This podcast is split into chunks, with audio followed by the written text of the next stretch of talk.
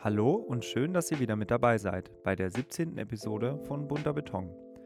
Bevor ich euch unseren heutigen Gast vorstelle, ein kurzer Hinweis. Wir verschwinden nach nun knapp einem Jahr Podcast in eine kreative Sommerpause. Wir müssen uns mal wieder sammeln, unsere Erkenntnisse strukturieren, die Website überarbeiten und natürlich mal ein wenig ausspannen. Aber pünktlich zum Ende des Sommers sind wir zurück und machen weiter mit spannenden Projekten aus anderen Teilen Deutschlands. Und jetzt zu unserem Gast. Wir sind in Berlin, zu Gast im Modellprojekt Haus der Statistik am Alexanderplatz. In der ehemaligen Zentralverwaltung für Statistik, ein Gebäude noch aus Zeiten der DDR, entsteht seit 2015 ein neuer Stadtbaustein, der anders als die Konsumtempel direkt gegenüber nicht profitorientiert, sondern gemeinwohlorientiert entwickelt wird. Gemeinsam mit viel Rückendeckung aus der Zivilgesellschaft und der Kooperationsbereitschaft städtischer Entscheidungsträgerinnen entsteht mitten in Berlin auf über 50.000 Quadratmeter ein Zentrum für Kunst, Kultur und Sozialem. Sozialem Wohnungsbau auch noch, sowie das neue Rathaus für den Bezirk Mitte.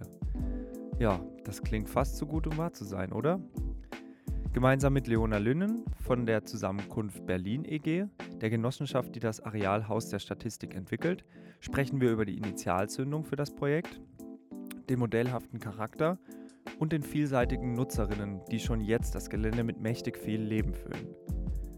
Bei der Aufnahme saßen wir im Hinterhof, um ein wenig die Atmosphäre des Ortes aufzusaugen. Das ist, glaube ich, auch ganz gut gelungen, könnte zwischendrin allerdings doch mal ganz kurz ein wenig lauter sein.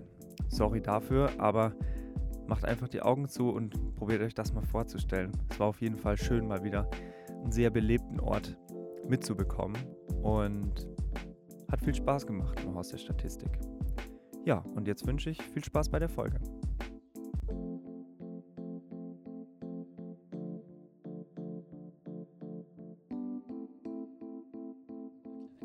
Ja.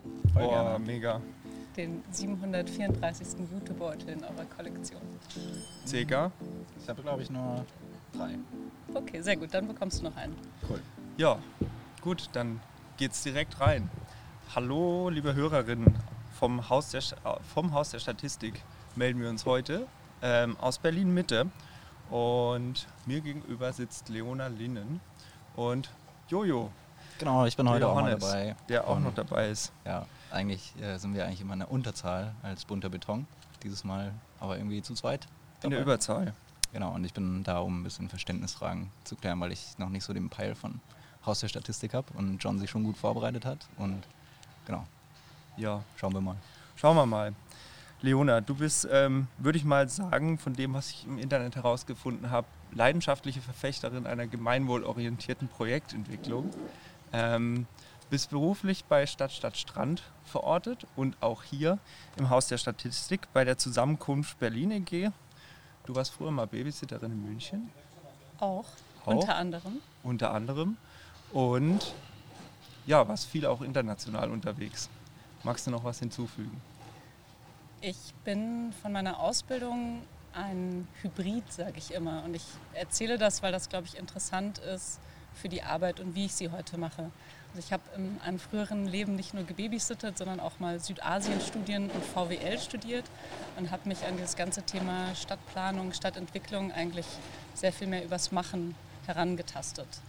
Also ich habe auch noch einen Master in Stadt- und Regionalplanungsstudien. Das ist sehr, sehr sperrig, war weniger planungsfokussiert, sondern mehr so aus der Soziologie betrachtet. Und es ging mir um die Frage, warum und wie wollen wir eigentlich zusammen in der Stadt wohnen.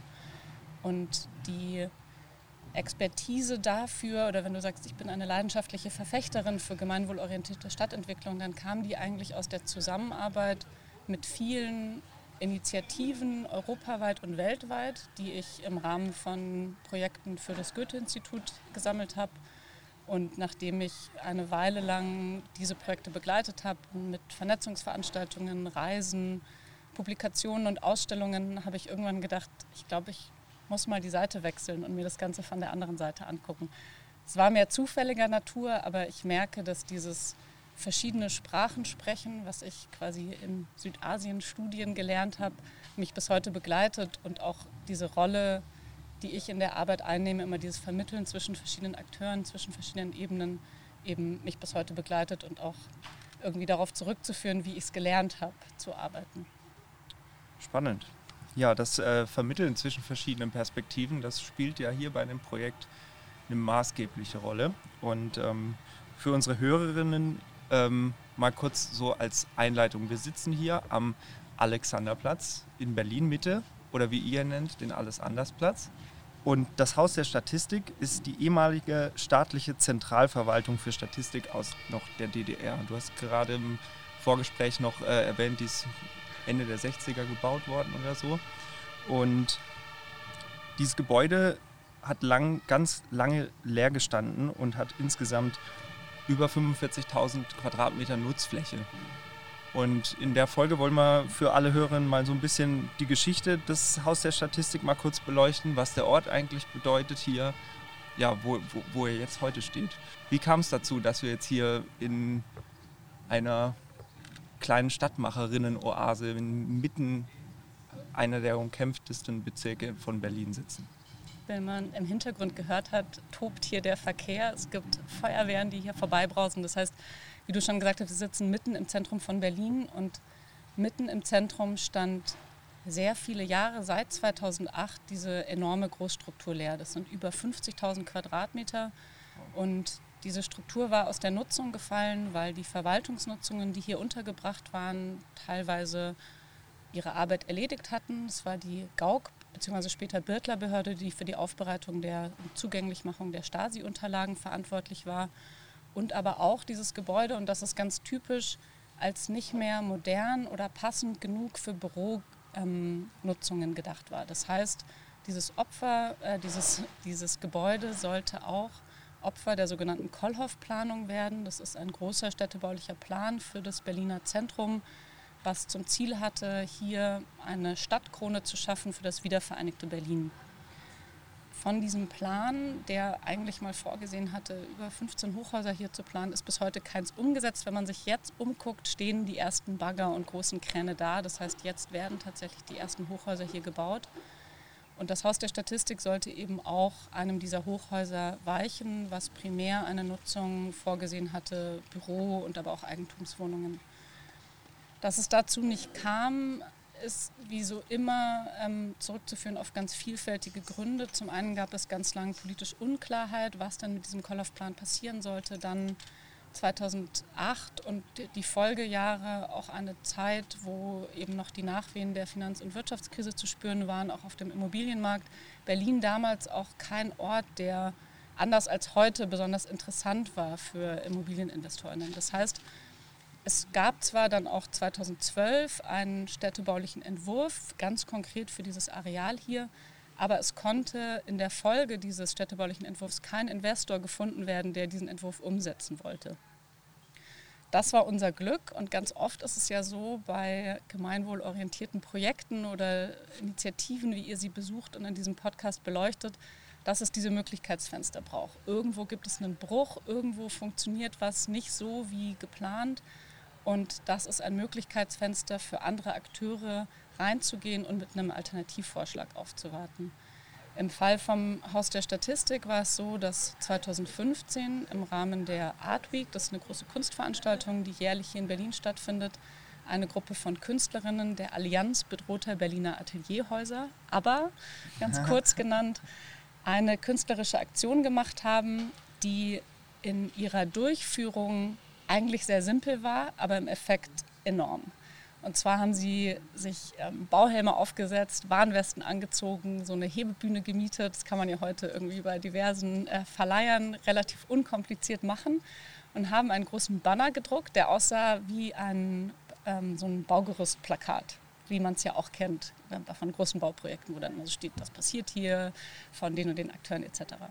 Und auf diesem Plakat stand dann in großen Lettern eben mitten in Berlin, mitten am Alexanderplatz. Hier entstehen für Berlin Räume für Kunst, Kultur, Soziales. Dann gab es eine Telefonnummer darunter, da konnte man anrufen, eine Webseite und das ähm, sozusagen ganz unten sehr prägnant eine Logoleiste von der Europäischen Union, dem Land Berlin ähm, und vielen großen Akteuren. Und aber anstatt gefördert von ähm, sozusagen dieser Logoleiste voranzusetzen, stand da gefordert von. Also es war sozusagen ein Fingerzeig für oder auf die seit Jahren fehlgeleitete Stadtentwicklungspolitik, in dessen Folge ähm, bezahlbare Räume für Kunst, Kultur, Soziales, aber auch Bildungsangebote eben zunehmend aus der Mitte von Berlin verdrängt wurden. Ähm, und das ist vor allem darauf zurückzuführen, dass Berlin infolge von einer knappen Haushaltslage seit der Wende ungefähr 21 Millionen Quadratmeter öffentliches Land verkauft hat. Diese Zahl kann ich mir persönlich überhaupt nicht vorstellen, was 21 Millionen Quadratmeter sind. Ich habe irgendwann mal eine Grafik gefunden, die ich jetzt auch immer in unseren Vorträgen benutze. Und zwar ist das so viel wie die Fläche von Friedrichshain-Kreuzberg. Also für viele, die schon mal in Berlin waren ähm, und Kreuzberg kennen, das ist nur ein Teil des Bezirks. Ähm, es gibt sozusagen den zusammengelegten Bezirk Friedrichshain-Kreuzberg. So groß ist diese Fläche. Und das war so ein bisschen, diese Kunstaktion war tatsächlich der Beginn des Projekts, wo wir heute stehen und in dessen Folge sich dann eine Initiative gegründet hat. Ja, sehr spannend. Ähm Wen hätte man erreicht, wenn man diese Telefonnummer angerufen hätte auf dem Plakat? Weißt du das? Ich vermute einen der Initiatorinnen. Das Interessante war, dass es, ähm, sie zu dieser Aktion auch eine Pressekonferenz gemacht haben und das ist vielleicht auch noch erwähnenswert, auch für Nachahmerinnen. So verstehe ich ja auch euren Podcast. Ihr wollt Mut machen, solche Wege auch zu gehen. Also es braucht manchmal nur so eine simple Aktion. Das Ganze wurde in den sozialen Medien geteilt und, und das ist jetzt entscheidend. Der damalige Bezirksbürgermeister hat öffentlich in den sozialen Medien sein Like unter diesem Post gegeben und mhm. hat gesagt, ich finde es gut, was ihr macht. Mhm. Ich persönlich kann es nicht machen. Ich habe hier ein offizielles Amt, aber ich finde gut, was ihr macht. Ich unterstütze das. Und infolge von dieser Kunstaktion, sicherlich haben auch Menschen unter dieser Telefonnummer angerufen, ich weiß es nicht, ich war damals selber noch nicht dabei, wurde eine, ein sogenannter Vernetzungsratschlag durchgeführt. Ähm, und bei diesem Vernetzungsratschlag, was quasi ein offenes, offene Einladung war an alle Menschen dieser Stadt, die sich mit der Zukunft dieses Hauses auseinandersetzen wollten, kam der Bezirksbürgermeister und hat sich mit der Initiative auf die Bühne gestellt und damit letztlich in meiner Perspektive auch den Grundstein gelegt für diese koproduktive Quartiersentwicklung, wie wir sie heute hier vorfinden. Wow. Ja, das reicht manchmal so ein einfaches Zeichen eigentlich. Ne? Spannend. Gibt es den heute noch? Ihn gibt es natürlich noch. Er lebt zum Glück noch. Er ist nicht mehr im Amt, aber wir stehen auch ab und zu immer noch im Kontakt und ich glaube, er verfolgt aus der Ferne was wir machen und ist aber mittlerweile außer Dienst. Ja, vielleicht hört er ja den Podcast hier. Ja, ähm, von diesem Initialschlag 2015 bis heute ist auch viel Zeit vergangen und auch richtig, richtig viel passiert. Die, der große Gebäudekomplex mit über 50.000 Quadratmetern Nutzfläche ist mittlerweile entkernt. In der Zwischenzeit gab es mehrere große Verfahren und es ist auch sowas wie ja, ein großes Kooperationskonglomerat entstanden, was es bis dato dann auch noch nicht gab, die sogenannte Coop 5. Habt ihr auch so auf eurer Website stehen. Das ist die Senatsverwaltung von Stadtentwicklung und Wohnen. Ähm, eine staatliche ähm, Baugesellschaft für genau. Wohnungen, die WBM, die BIM, die Zusammenkunft Berlin in du als Vertreterin hier, da können wir auch gleich nochmal zu, äh, zu sprechen kommen, und das Bezirksamt Mitte. Und diese fünf Akteure, Akteurinnen ähm, entwickeln dieses Gebiet, diesen neuen ähm, Stadtbaustein, wie, wie er im, im Masterplan so schön heißt.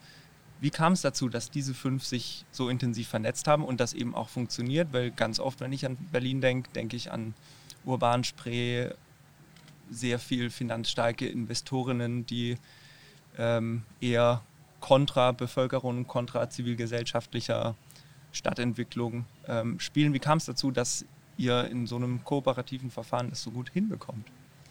Ja, ich denke, es ist wichtig, diesen Zwischenschritt zu erklären, denn wir werden zwar heute sehr oft zitiert als das Modellprojekt für koproduktive Stadtentwicklung, aber der Weg dahin war durchaus ein steiniger und er ist auch heute noch sehr oft sehr steinig. Und ich finde es wichtig, dass man in der Betrachtung solcher Projekte zwar die Erfolgsgeschichten erzählt, weil sie Mut machen, auch an anderer Stelle, aber dass man auch betont, dass es eben ein wahnsinnig anstrengender Weg bis dahin ist. Ich hatte diese Kunstaktionen erwähnt, ich hatte das Vernetzungstreffen erwähnt Und bis es tatsächlich zur Koop 5 und zur Unterzeichnung dieser ersten Kooperationsvereinbarung zwischen Politik, Verwaltung und Zivilgesellschaft kam, lagen unzählige Verhandlungen, es lagen unzählige Stunden von Ehrenamt, vor allem die Initiative, was ein ganz breiter Zusammenschluss von Akteurinnen war, die sich seit Jahren für eine andere Art der Stadtentwicklung eingesetzt haben. Also da waren größere Player dabei, wie die Architektenkammer, aber es waren auch viele Kollektive und Initiativen dabei, wie Raumlabor Berlin, das ZKU, das Zentrum für Kunst und Urbanistik. Viele Vereine und Initiativen, die sich für ähm, Geflüchtetenarbeit einsetzt. Denn man darf nicht vergessen, 2015 war ein Jahr, wo sehr, sehr viele Menschen nach Deutschland und nach Berlin kamen und letztlich den Finger in Wunden gelegt hatten, die davor schon da waren. Also wo sind eigentlich bezahlbare Räume, wo treffen wir uns, ähm, wo kann kultureller Austausch stattfinden etc. Und das Haus der Statistik war plötzlich diese Projektionsfläche für all das. Die Initiative hat aber nicht nur Visionen ersponnen, sondern sie hat tatsächlich auch hart gearbeitet. Sie hat ähm, ein Konzept erstellt, sie hat Machbarkeitsstudien durchgeführt und diese Machbarkeitsstudie, und das war eigentlich wieder so eine Art, ich würde fast rückblickend sagen, wieder wie so eine Art PR- Move, aber auch ein sehr strategischer und durchaus ernst gemeinter, haben sie formuliert als, und das war tatsächlich der Titel dieses Dokuments, ein Angebot an Berlin. Mhm. Sie haben gesagt, wir haben ein Konzept erarbeitet, haben das dem Finanzsenator vorgelegt und haben gesagt, wir machen ein Angebot an diese Stadt. Entweder wir entwickeln das, es gab Überlegungen, das Haus selbst zu kaufen mit einer landeseigenen Wohnungsbaugesellschaft. Das vielleicht noch als Hintergrundinformation der Gebäude, das Areal und die Gebäude waren im Besitz der BIMA. Das ist die Bundesanstalt für Immobilienaufgaben. Die habt ihr vielleicht in diesem Podcast schon das ein oder andere Mal gehört. Das ist die Institution, die eben alle bundeseigenen Immobilien und Grundstücke verwaltet. Die hatte ganz lange Jahre eben diese Politik höchstbietend verkaufen. Das war hier gescheitert. Und das Angebot an Berlin war, wir entwickeln das oder ihr kauft und entwickelt mit uns es gab dann sehr viel hin und her ähm, und verschiedenste Gespräche, auch mit dem Finanzsenator. Dazu muss man auch sagen, dass Menschen aus der Initiative Haus der Statistik ähm, sehr viel kulturelles und soziales Kapital mitgebracht haben. Das waren Gruppen und Akteure, die ein, teilweise ein gewisses Standing in der Stadtentwicklung hatten, die an anderer Stelle hier in der Stadt schon bewiesen hatten, dass sie das können, dass sie Projekte erfolgreich realisiert haben. Und ähm, dementsprechend gab es überhaupt die Möglichkeit, einen Termin mit dem Finanzsenator zu bekommen. Sowas bekommt man ja Ach, auch nicht mal ebenso. Also es gab Verbindungen in die Politik, es gab, ähm, die Initiative war sehr gut vernetzt und hat eben durch diese Vernetzungsratschläge auch immer eine sehr, sehr breite Basis, Unterstützerschaft der Stadtgesellschaft hinter sich versammelt gehabt. Und ähm, dass es dann sozusagen diesen Twist gab von das Land Berlin erwirbt tatsächlich letztlich Ende 2017 dieses Areal, ist auch darauf zurückzuführen, dass das Land Berlin selbst Opfer von Verdrängungsprozessen geworden ist. Also ich hatte erwähnt, das Land Berlin hat jahrelang eine Politik gefahren von einem Ausverkauf von landeseigenen Flächen Jetzt ist Berlin seit einigen Jahren in der Position, dass die Bevölkerung wächst. Damit wächst auch die Verwaltung. Wir hatten vor Corona einen großen Haushaltsüberschuss und ähm, mehr und mehr ein Bestreben und vor allem mit Wechsel der Regierung 2016, 2017, Rot-Rot-Grün ist hier in Berlin an der Macht, das Bestreben, zurück in landeseigene Immobilien zu kommen. Also zurück zu kaufen, die Fehler der Vergangenheit so weit wie möglich zu revidieren und mit landeseigenen Verwaltungen wieder ein landeseigene Gebäude zu bekommen. Und siehe da, Haus der Statistik, äh, ein sehr spannendes Objekt, um ah, ja. genau dieses Bestreben zu realisieren, um eben den Bedarf nach Verwaltungsnutzungen in dieser Immobilie zu realisieren. Und du hattest angesprochen, du kennst Berlin vor allem eben durch Konflikt, große Investorinnen. Das ist der Kern, warum hier Dinge anders laufen oder warum wir heute auch diese Koop 5 haben. Denn anstatt diese beiden Nutzungskonzepte gegeneinander auszuspielen, also das der Initiative Haus der Statistik, die eben diese Vision entwickelt hatten, hier soll ein ganz buntes, vielfältiges Quartier entstehen mit bezahlbaren Räumen für Kunst, Kultur, Soziales und Bildung und bezahlbarem Wohnen. Und das Nutzungskonzept der Verwaltung, die gesagt haben, hier muss Berliner Verwaltung untergebracht werden. Anstatt das gegeneinander auszuspielen, haben sie gedacht, wir können das, wir können das vereinen. Es wurde in diesem städtebaulichen Wettbewerb 2012 der Nachweis erbracht, es gibt hier Potenzial auf dem Innenhof, auf dem wir jetzt auch gerade hier sitzen, noch nachzuverdichten. Hier ist es ist erlaubt, dass man hier noch mehr bauen darf. Und infolge dessen ähm, und vor allem infolge der, des Machtwechsels, des, der neuen Regierungsbildung wurde dann vereinbart, dass das Land Berlin dieses Areal kauft und in der Koalitionsvereinbarung verankert, dass hier ein Modellprojekt entstehen soll unter breiter Mitwirkung der Stadtgesellschaft. Das ist der erste sehr wichtige Punkt. Und vor allem ein Modellprojekt, was eben diese Nutzungen der Verwaltung und das Nutzungskonzept der zivilgesellschaftlichen Initiative unter einen Hut bringt. Und das war letztlich die Basis für dann die Initiierung der Coop 5, es gab dann eine sogenannte Phase 0, einen Sommer der Anbahnung. Man muss ja schon bedenken, ähm, du hattest angesprochen, die BIM, das ist die Berliner Immobilienmanagement, quasi das Berliner Äquivalent zur BIMA, aber auch ein Bezirk und auch eine landeseigene Wohnungsbaugesellschaft, die sprechen anders, die agieren anders als so ein bunter Haufen von dahergelaufenen Stadtmachern. ja. Das heißt, es gab diesen Sommer der Anbahnung, der auch, äh, das wurde begleitet von auch einer, einer Agentur, die haben Workshops durchgeführt ähm, und im Ergebnis dieses Sommers der Anbahnung entstand die erste Kooperationsvereinbarung. Ah nein, falsch, die wurde im Januar schon unterschrieben, mhm. muss ich korrigieren, Januar 2018. Dann gab es diesen Sommer der Anbahnung in diesem Sommer der Anbahnung wurde das von dir vorhin auch schon erwähnte integrierte städtebauliche Werkstattverfahren entwickelt. Sperriger Dieser Name Begriff. ist unglaublich sperrig, wie vieles, was wir hier entwickeln, weil wir uns oft neue Verfahren und Wege ausdenken müssen, um das, was wir hier vorhaben, zu realisieren. Ich erkläre das ganz kurz, was sich dahinter verbirgt, ohne zu technisch zu werden. Und zwar war der Anspruch hier an städtebaulichen Entwurf ähm, zu ähm, entwickeln. Und das vielleicht als Hintergrund, wenn man neu bauen möchte oder auch neue Nutzungen auf ein Areal bringen möchte, dann braucht es einen städtebaulichen Entwurf. Man kann nicht einfach eine Architektin anhören und die baut dann irgendwas oder selber zur Schaufel greifen. Gerade an so zentraler Lage und gerade wenn man mit dem Land Berlin arbeitet. Und normalerweise ist es so, dass da wird dann ausgeschrieben vom Land Berlin, dann kommen Planerinnen zusammen, ähm, die aber eben nicht zusammenkommen, sondern miteinander konkurrieren in geheimen Verfahren. Es ist ähm, gar nicht kooperativ und das meiste findet auch unter Ausschluss der Öffentlichkeit statt. Und am Ende gibt es dann eine Jury, die entscheidet darüber und dann werden drei Poster gedruckt und die darf man sich dann angucken. Ja. Ähm, in unserem Fall war es uns wichtig, die drei Ebenen der Planung, wie wir sie für wichtig erhalten und bis heute auch im Projekt haben, miteinander zu verzahnen. Ähm, man hört hier im Hintergrund, startet langsam die Musik. Auch heute ist das Quartier schon ein sehr vielfältiger Ort. Darauf kommen wir aber später nochmal zurück. Ähm, aber hier passiert um uns herum gerade ganz, ganz viel. Ja, ganz viel ja.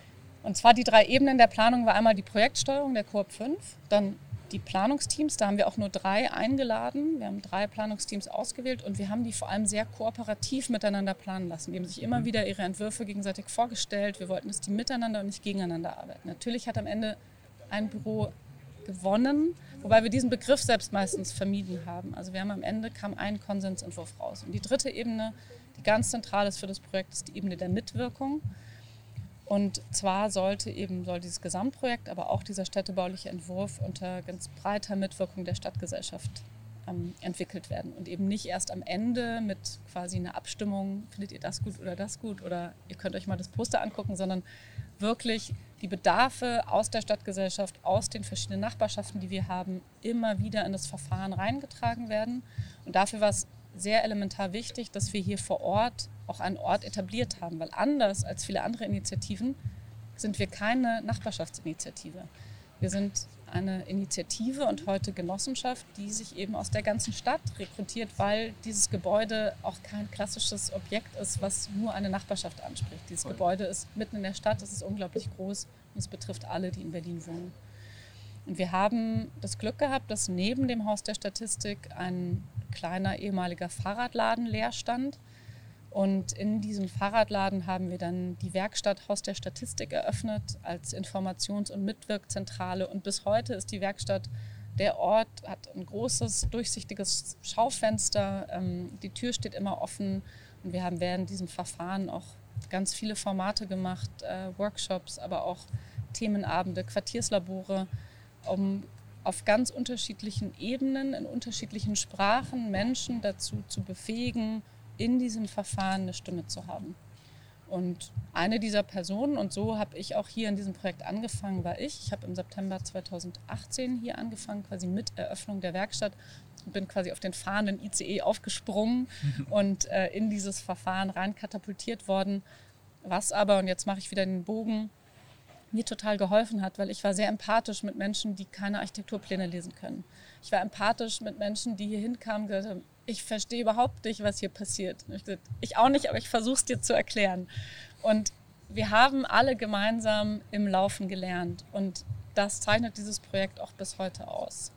Dass eben immer wieder manchmal so sperrige Titel wir uns ausdenken müssen, ähm, aber auch immer wieder im Prozess geguckt wird, was braucht noch? dieses Projekt gerade, passt der Prozess und welche Ebene der Mitwirkung haben wir hier eigentlich gerade im Projekt. Wenn du von wir sprichst, äh, ist es dann die Zusammenkunft Berlin oder ist es dieses gesamte Fünfergespann, das sich jetzt in der ehemaligen Fahrradwerkstatt um Beteiligungsformate kümmert?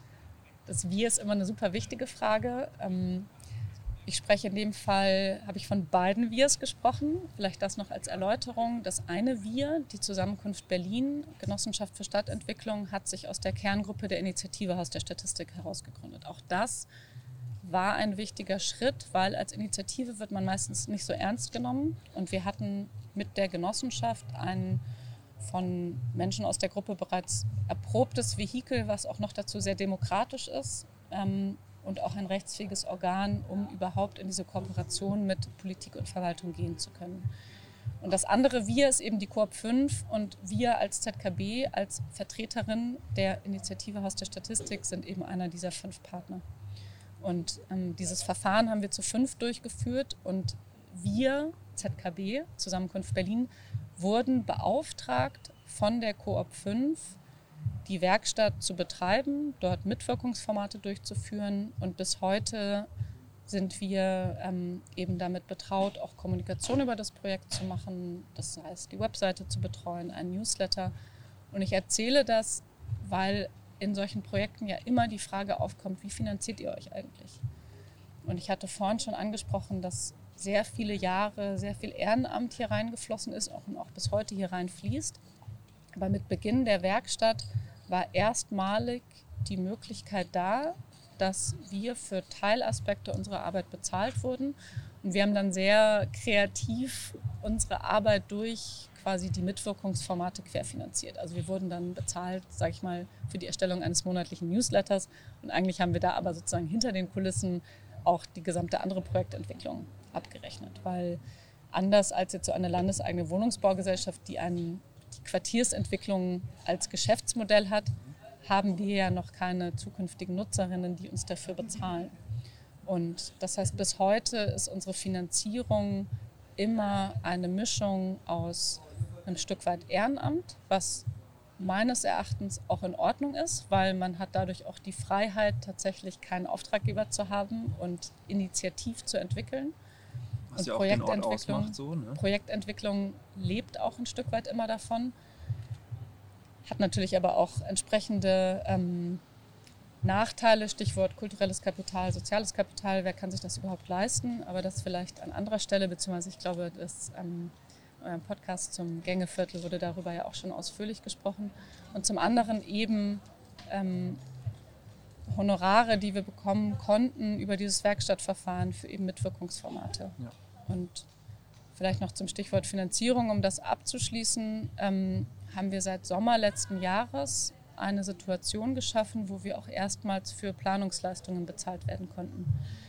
Und zwar war es und ist es uns bis heute immer ein Ansinnen mit dem Projekt, dass wir Mittel und Wege finden und mit unseren Partnern schaffen, die auch auf andere Orte übertragbar sind.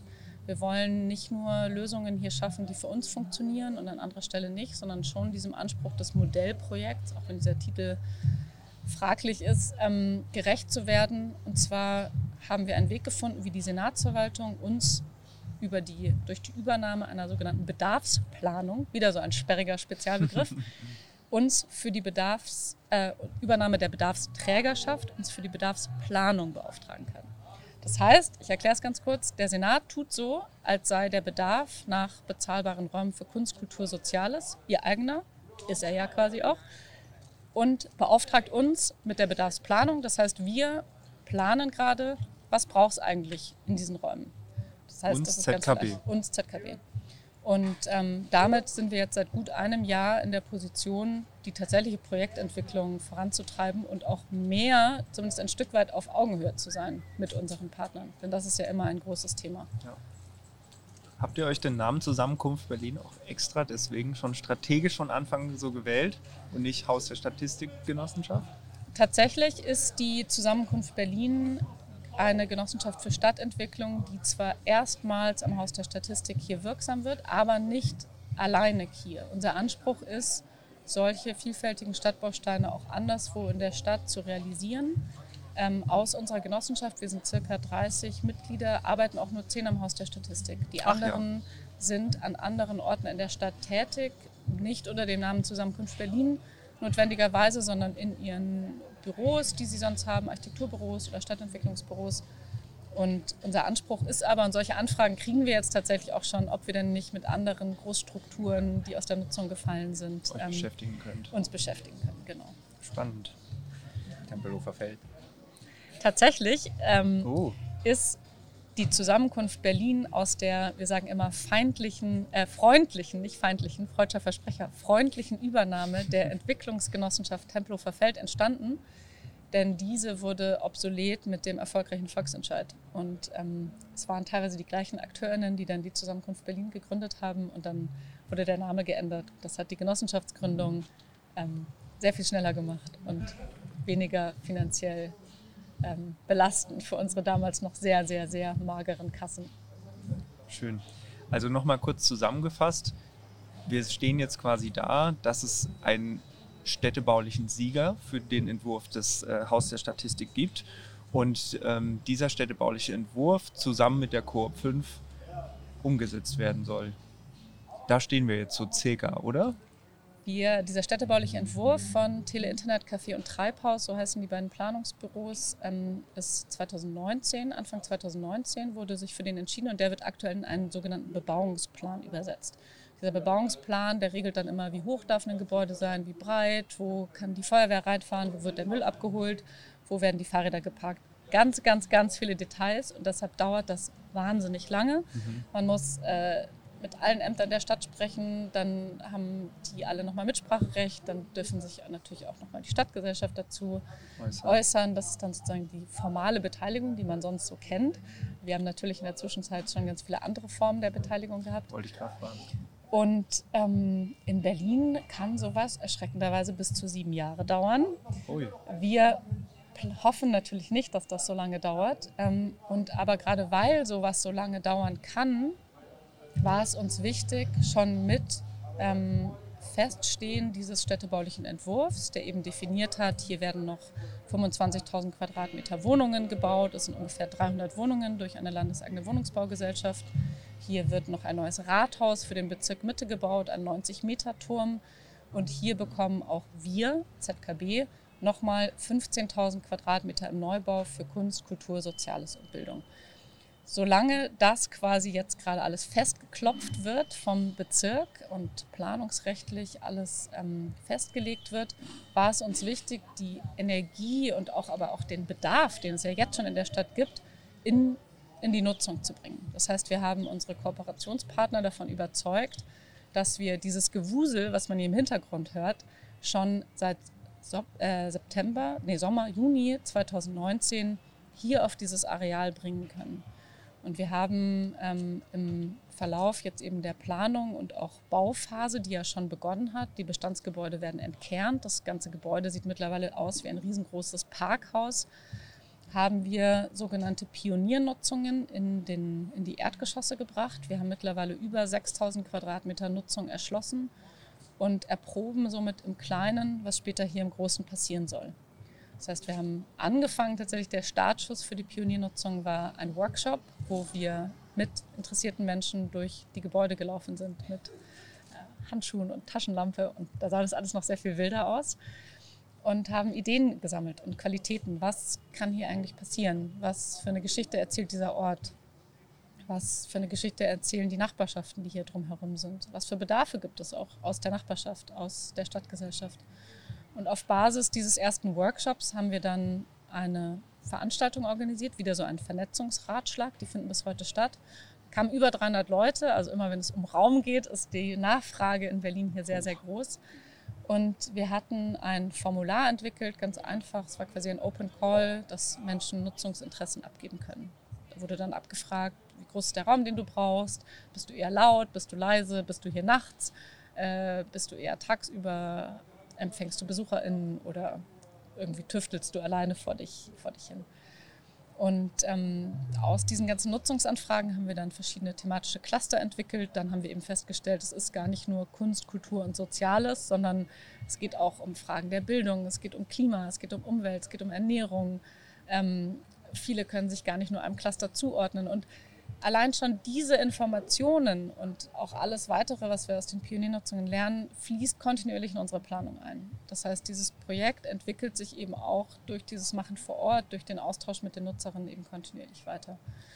Ganz und, kurze Zwischenfrage, ja. wie macht ihr das dann alles immer, das wieder einzuarbeiten? Das ist doch höchst äh, aufreibend, würde ich jetzt mal, würde ich es mal betiteln naja, wir sind ja hier, müssen ja das Erbe des Haus der Statistik dem Rechnung tragen. Nicht umsonst gibt es hier diese riesige Großstrukturen. Hier wurden auch in der Vergangenheit sehr, sehr viele Akten gewälzt. Die Digitalisierung macht es uns leichter. Ähm, aber klar, es sind unglaubliche Datenwuste, ähm, die immer wieder und wieder gewälzt werden, immer wieder neu aufbereitet werden. Ähm, Manchmal lässt man auch was eine Weile liegen und guckt sich das nach einer Weile wieder an und sagt, wie hat sich das eigentlich verändert. Ähm, interessant ist zum Beispiel auch, und das ist jetzt für diese Bedarfsplanung, die ich vorhin angesprochen habe, ganz wichtig, viele Menschen kommen und ähm, schreiben in so ein Formular, ich brauche 250 Quadratmeter Raum und ich brauche das den ganzen Tag und nein, ich kann nichts teilen. Und dann sind sie hier und ähm, man bringt sie ins Gespräch mit anderen Akteurinnen und dann merken sie, ah stimmt, ich kann mir Internet teilen, ich kann mir WCs teilen, ich kann mir eine Küche teilen und den Raum, den brauche ich eigentlich auch nur Freitagnachmittag zwischen 14 und 17 Uhr und vielleicht noch Montagmorgens um 9. Und da brauche ich ihn für mich alleine und ansonsten, ja, wenn irgendwie andere Leute aufräumen, dann kann ich den natürlich teilen. Und das sind ganz wichtige Erkenntnisse für die Planung von so einem Quartier, denn gerade in Zeiten von zunehmendem Flächendruck ist es unglaublich wichtig, dass wir über die Verteilung von Flächen nachdenken wie viel Raum braucht eigentlich jeder überhaupt zum Wohnen, aber natürlich auch für Projekte und zum Arbeiten. Und diese Pioniernutzungen, die wir jetzt hier haben, wir haben über 500 Anfragen in der Zwischenzeit bekommen. Ähm, es gibt über 60 aktive Gruppen hier vor Ort, ähm, die ganz, ganz vielfältig sind. Also von Menschen, die sich mit Ernährung, äh, Lebensmittelverschwendung ähm, auseinandersetzen.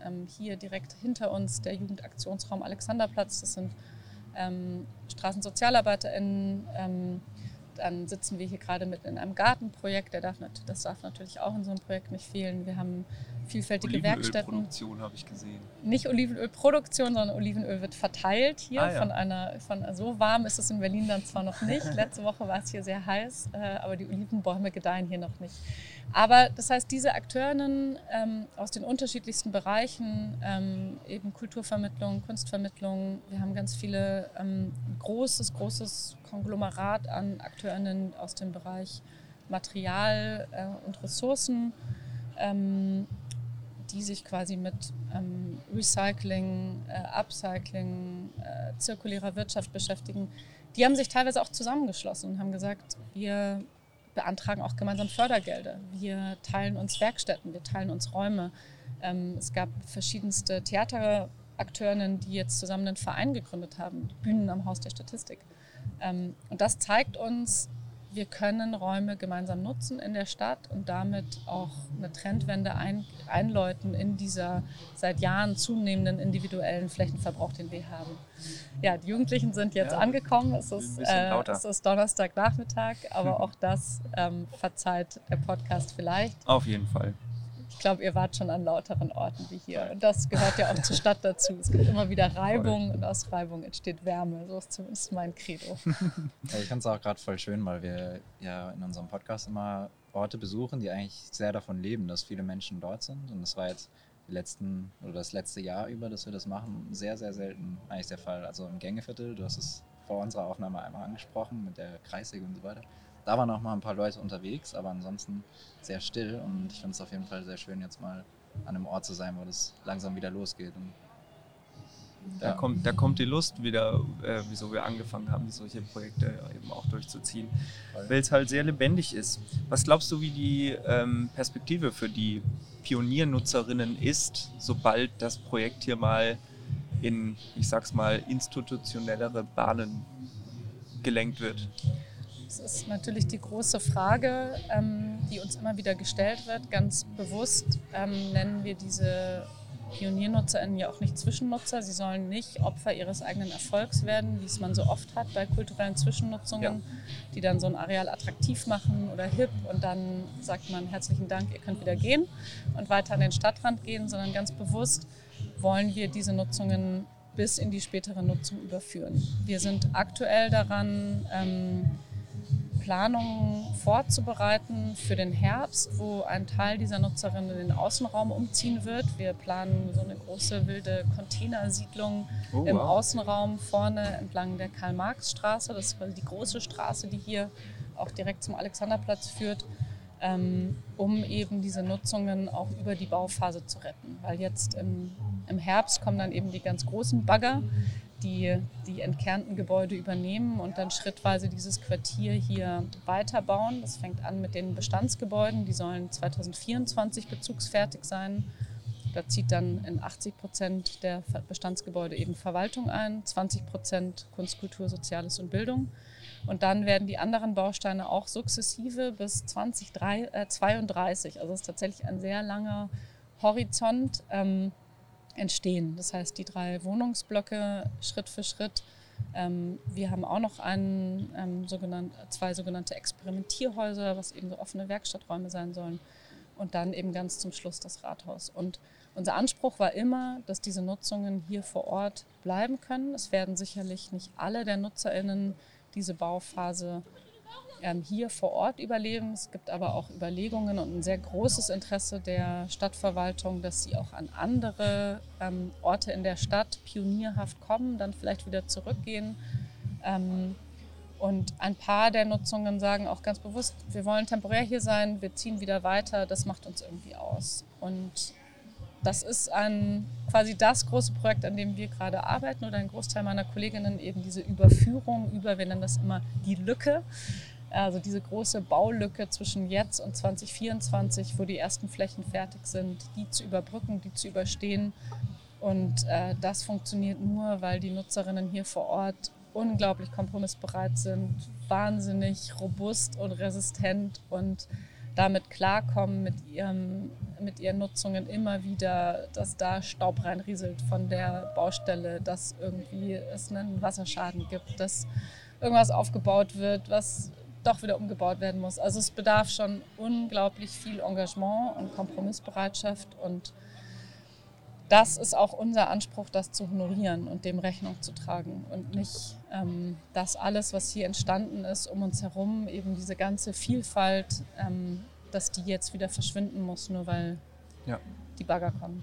Was glaubst du, wie viel, du hast ja gerade davon gesprochen, dass 15.000 bis 20.000 Quadratmeter für Kunst, Kultur und Soziales frei bleiben.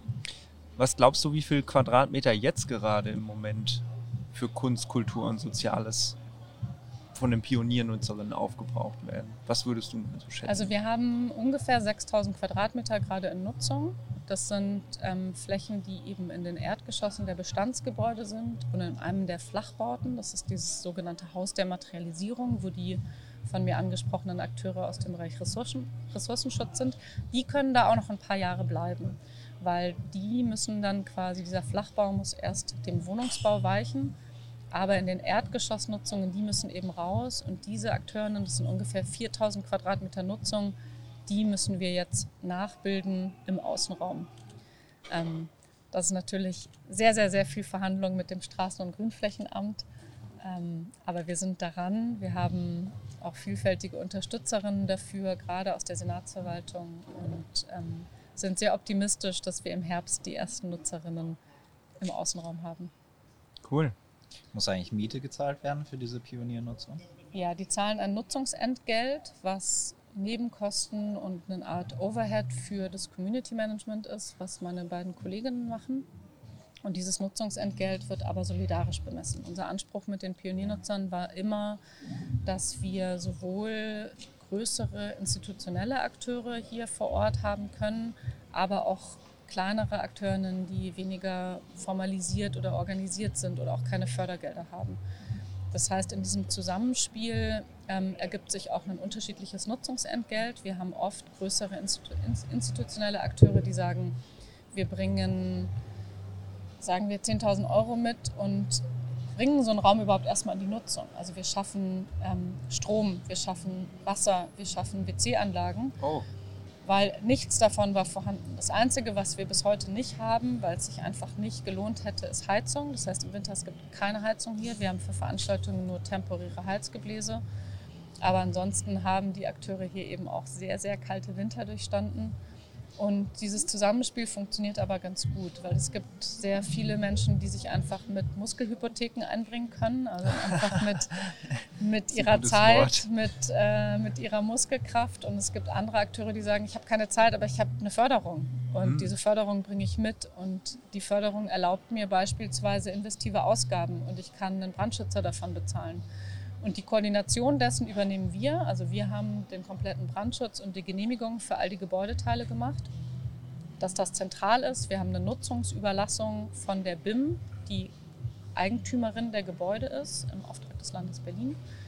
Und ähm, das heißt, wir haften auch. Also wir haben, ähm, die BIM übernimmt eine Haftung für das Gebäude, aber wir haften sozusagen wie so eine Untermieterin für die Nutzungen, die dann hier sind und haben mit den jeweiligen Akteuren dann Überlassungsvereinbarungen, wo sie dann wiederum für ihre Veranstaltung haften. Also wir geben sozusagen je nach Kontext und Größe Fragen der Haftung, Fragen der ähm, Genehmigung, der eingeholt werden müssen, dann eben weiter und gucken, wer kann was schultern, ähm, sodass für alle ein machbares und tragfähiges Konzept entsteht.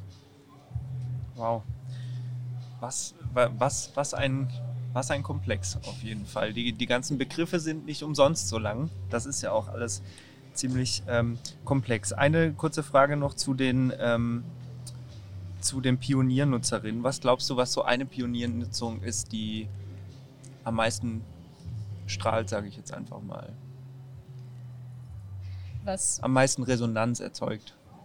Ich glaube, am meisten Resonanz erzeugt das Haus der Materialisierung, was hinter uns ist. Das ist eben dieser Zusammenschluss der verschiedenen Akteure ähm, aus dem Bereich ähm, Materialkreislauf, äh, zirkuläre Wirtschaft, weil sie aufzeigen oder auf ein Thema hinweisen, was gerade auch gesellschaftlich und politisch total relevant ist. Also unser, unser Umgang mit Ressourcen. Und es finden sich hier ganz viele Werkstätten, auch offene Werkstätten, Textilwerkstätten, Metallwerkstatt, Fahrradwerkstatt, Holzwerkstätten ähm, etc. Es gibt große Materiallager, wo Menschen hinkommen können und sich ähm, Materialien, die sie brauchen für Kunstprojekte oder auch Bauprojekte gegen ein geringes Entgelt ähm, abholen können.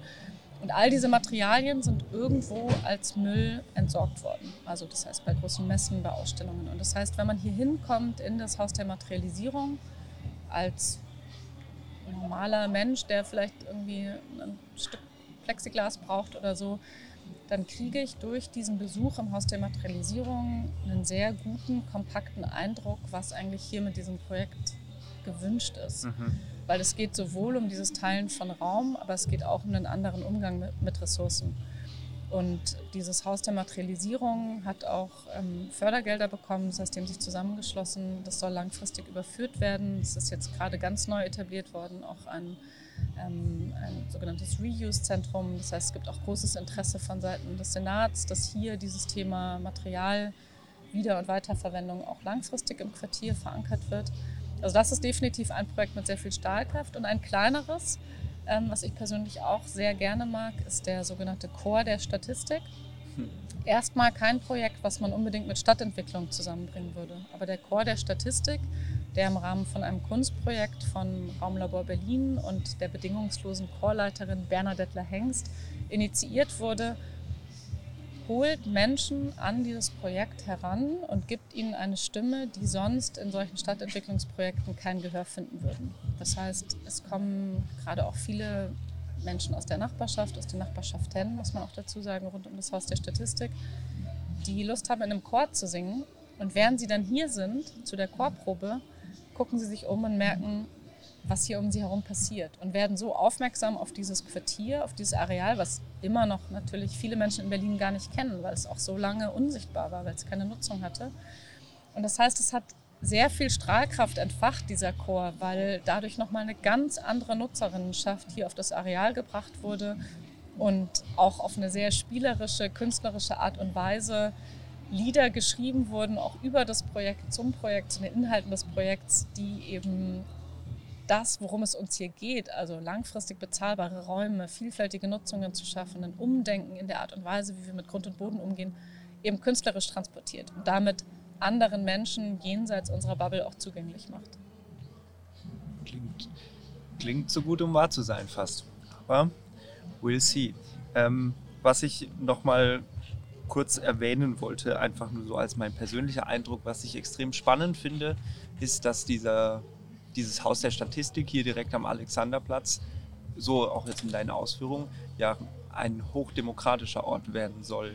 Und das finde ich auf jeden Fall, ähm, was ja bestimmt auch ein Ziel von euch ist, aber so diese, diese Verbindung zu schaffen zwischen der globigen Verwaltung, die ganz anders redet, dem Privatbürger, der eigentlich nur den Chor singen will und äh, begeisterten Stadtmacherinnen, wie wir ja auch glaube ich, welche sind, ähm, ja, diese Verbindung zu schaffen.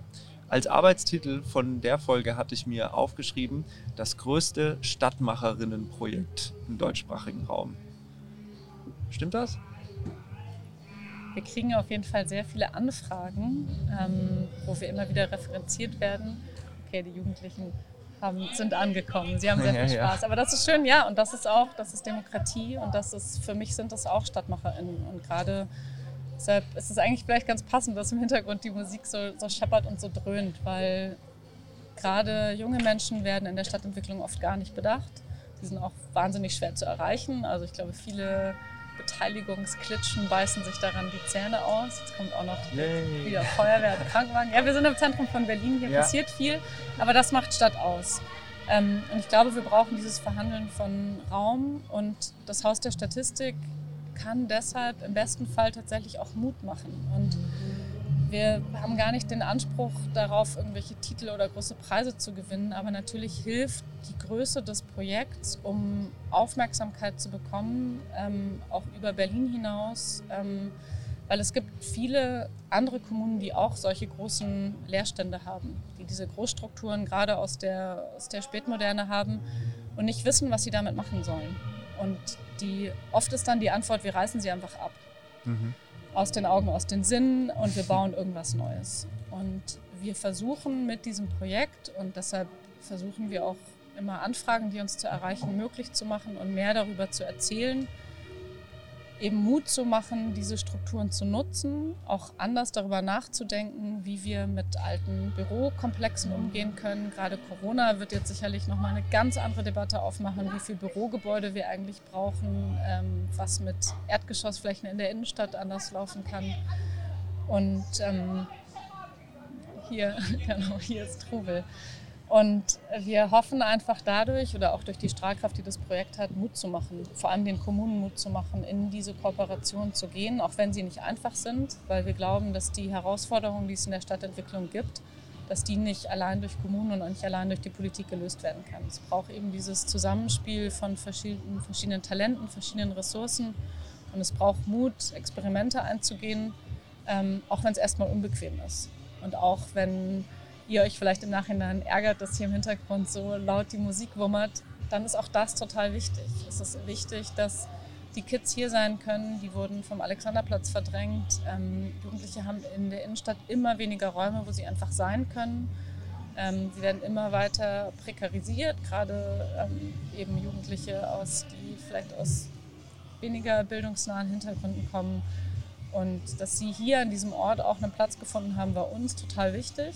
Ähm, und sie sollen auch langfristig hier einen Ort haben, mitten in der Stadt und nicht irgendwo am Stadtrand auf irgendeinem schäbigen Skateplatz abhängen können. Ja.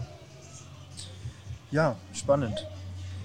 Ich glaube, angesichts der Lautstärke so langsam ähm, und des Endes meines Fragenkatalogs eigentlich. Es gibt nur noch eine Sache, die mich jetzt so ein bisschen ähm, kitzelt, sage ich jetzt mal, weil, wie ich gerade schon erwähnt hatte, es klingt manchmal ein bisschen zu gut, um wahr zu sein. Aus, aus, aus Sicht, ich, ich habe auch Stadtplanung studiert und studiere es aktiv noch.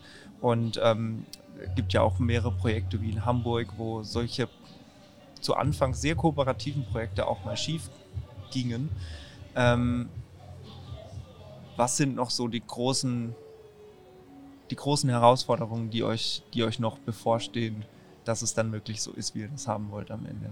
Es kommt ja bei so einem Projekt immer ein bisschen darauf an, mit wem man spricht. Ähm, ich habe in unserem Team äh, und auch bei Stadt, Stadt, Strand tatsächlich den Namen Die Schweiz, weil ich immer versuche zu vermitteln und auch sehr, ich versuche immer die Fahne der Kooperation hochzuhalten, weil ich glaube daran, ich glaube ähm, daran, dass es möglich ist und ähm, man braucht auch immer diese verschiedenen Stimmen in dem Projekt, ähnlich wie beim Gängeviertel. Ich erinnere mich, dass der Mensch auch erzählt hat, dass sie verschiedene Taktiken gefahren haben. Wir haben tatsächlich wahnsinnig viele Konflikte, tagtäglich. Wir haben aktuell auch einen Riesenkonflikt mit einem unserem Kooperationspartner, wo wir einfach sagen, das ist nicht kooperativ. Ihr fahrt hier euren Stiefel, ihr macht das, wie ihr es immer machen würdet.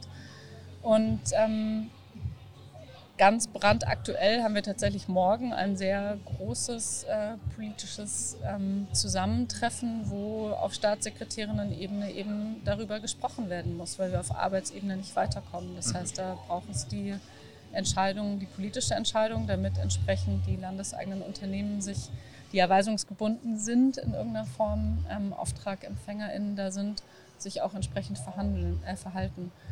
Und natürlich hat mich, haben wir hier auf Arbeitsebene auch ganz viel, was total wunderbar läuft. Also allein, dass eine BIM während einer Baustelle PioniernutzerInnen auf der Baustelle herumwuseln lässt, ist in deren Augen ein Riesenschritt, ein Riesenkompromiss und ein Riesenexperiment. Und das möchte ich auch total anerkennen und wird auch von, von uns allen sehr anerkannt. Und trotzdem muss man auch immer wieder, und das denken wir oft, wir denken oft, wir sind, glaube ich, einfach ein bisschen zu nett gewesen in den letzten Jahren. Und jetzt gerade ist es auch Wahlkampf, es ist wieder so eins dieser Möglichkeitsfenster und Zeitfenster, müssen wir gucken, dass ähm, die Forderungen, die wir gestellt haben, dass die tatsächlich gesichert werden. Und das betrifft nicht nur uns, das betrifft ganz viele andere der großen Modellprojekte hier auch in der Stadt. Stichwort äh, Rathausblock, Dragoner Areal, aber auch Flussbad, die ja die, die Spree wieder nutzbar machen wollen.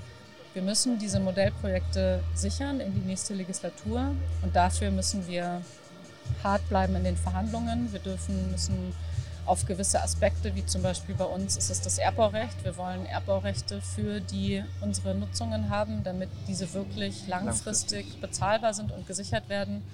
Und aktuell werden uns langfristige Mietverträge angeboten. Und es gibt ein paar ähm, Forderungen, da müssen auch wir kompromissbereit sein. Das ist nicht immer schön, das tut weh. Ähm, aber da zum Beispiel nicht. Aber es gibt ein paar Sachen, wo wir sagen, davon wollen wir nicht abweichen, weil wir glauben, dass es der richtige Weg ist. Auch gerade für das Land Berlin. Denn ähm, man kann immer sagen, jetzt gerade ist eine gute Koalition, ähm, die landeseigenen haben den entsprechenden politischen Auftrag, aber die Geschichte Berlins hat einfach auch schon gezeigt, dass landeseigene Wohnungsbaugesellschaften beispielsweise gezwungen wurden, ihre Bestände zu veräußern. Und durch Konstrukte wie ein Erbbaurecht ähm, oder eben Akteurskonstellationen, wie zum Beispiel eine Kombination von einem genossenschaftlichen Akteur, also gemeinwohlorientierten Akteur und einer landeseigenen, kann man auch Situationen schaffen, die eben auch politische Kurswechsel überstehen. Das heißt, indem man zum Beispiel gemeinsame Betreibermodelle schafft ähm, oder auch Trägerschaften so konstruiert, dass eben so eine Art Asset Lock, also ein Vermögensschutz aufgebaut, eine Vermögenssperre aufgebaut wird. Und das sind die Herausforderungen, vor denen wir stehen. Die sind enorm, die sind riesig. Ähm, nach außen hin halte ich die Fahne der Kooperation hoch, aber im Hintergrund werden auf jeden Fall Kämpfe gefochten und es braucht immer beides. Ja. Ähm, es braucht Kompromissbereitschaft und es braucht eine harte Linie. Und der Weg dazwischen ist die Koproduktion und die muss auf jeden Fall von allen Beteiligten noch eingeübt werden. Wow.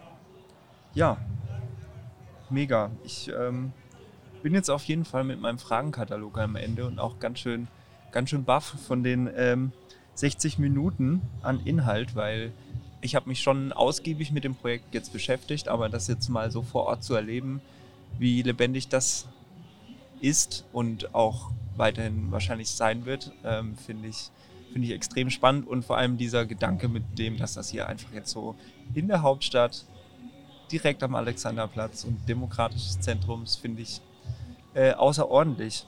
Genau.